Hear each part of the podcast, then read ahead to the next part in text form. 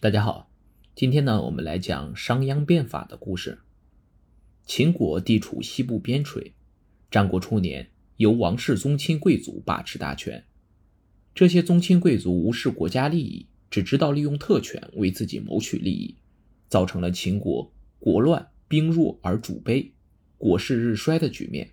各诸侯国都轻视秦国，把秦国当成夷狄来对待。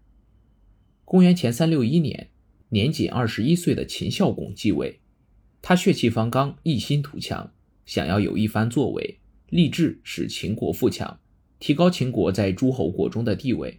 于是他张榜招贤，并声称：“有能出奇迹强秦者，吾且尊公，与之分土。”在魏国的商鞅听到消息后，自魏入秦。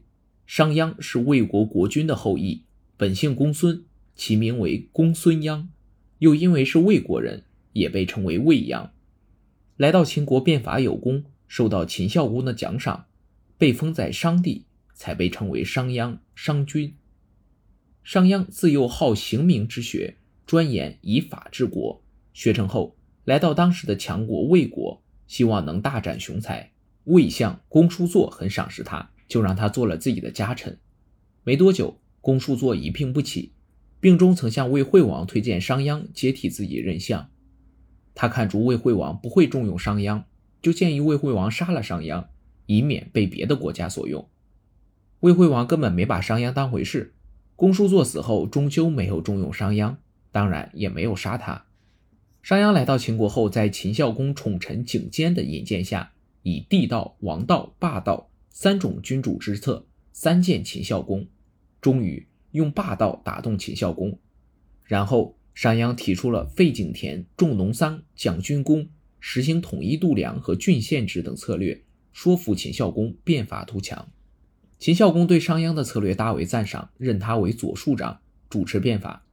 就在商鞅辅佐秦孝公酝酿变法时，旧贵族的代表甘龙、杜挚等重臣提出反对意见，他们提出不能改变祖宗之法，而商鞅则提出了。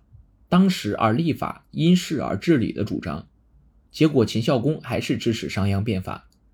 颁布变法法令前，商鞅担心不能取信于百姓，这样变法就会成为一纸空文。为了让百姓相信，商鞅在国都南门外的集市中竖起了一根三尺高的木头，并贴告示说：“把这根木条搬到集市北门的人，就可得赏十金。”此举引来众多百姓围观，大家不知是真是假，指指点点。就是没人去搬木头，于是商鞅又出示布告，将赏金提高到五十金。这时有个人壮了壮胆子，扛起木头，径直走到了集市北门。商鞅马上命人给他送上五十金赏金。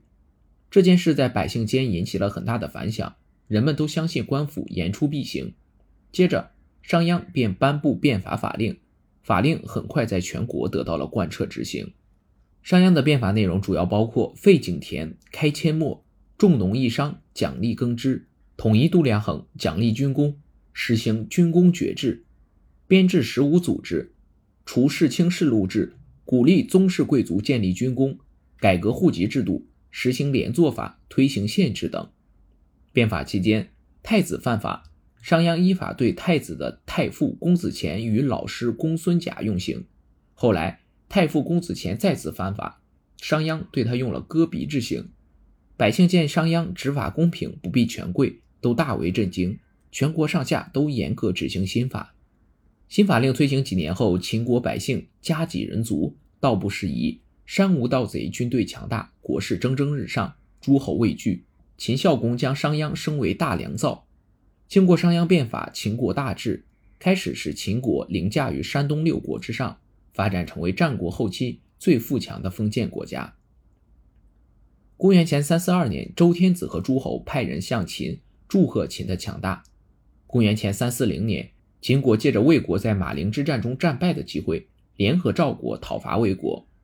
魏公子昂率军迎战，被商鞅用计谋打败，魏国只好割河西向秦求和。这时魏惠王才悔不当初，没有听公叔痤的话。商鞅因变法和战功被秦孝公封了商地十五个采邑的封地，但是商鞅的新法太过苛刻，他设连坐、增加肉刑、抽类等酷刑，他的凭军功进爵的制度损害了贵族们的利益，且他执法甚严，因此在他主持变法的期间，引起秦贵族的怨恨。公元前三三八年，孝公去世，太子嗣继位，是为秦惠王。这时，公子虔等旧贵族为报夙愿，开始反扑。他们诬陷商鞅谋反，鼓动秦惠王逮捕他。商鞅得到消息，赶紧逃跑，逃到边关，想要在一家旅社住宿。店主要他出示身份证明，否则不敢留他住宿。因为商鞅的法令中有一条规定是，不能留住没有身份凭证的人，违者就要受连坐的处罚。这正是做法自毙。商鞅无奈，只好逃往魏国。